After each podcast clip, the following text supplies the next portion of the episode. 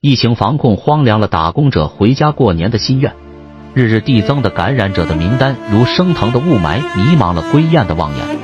而不安拨通爹的电话，政府防疫号召，尽量减少流动人员，我只能就地过年。爹脸红脖子粗气的直喘，你三年没回来，难道我要死了也不能看到孙子给他发一回压岁钱？电话重重挂断，嘟嘟的忙音似伤心呜咽，枯疼而无奈的决断。政府的大礼包，公司特别的团年饭，温馨驱散暮色沉沉的落落寡欢。封楼隔离，连日核酸测检，大海捞针的摸排筛选，比台风更迅疾的脚步让病毒也心惊胆战。近日再无新增病例，生活秩序复原的通告如烟花骤然升起，绚烂的期盼。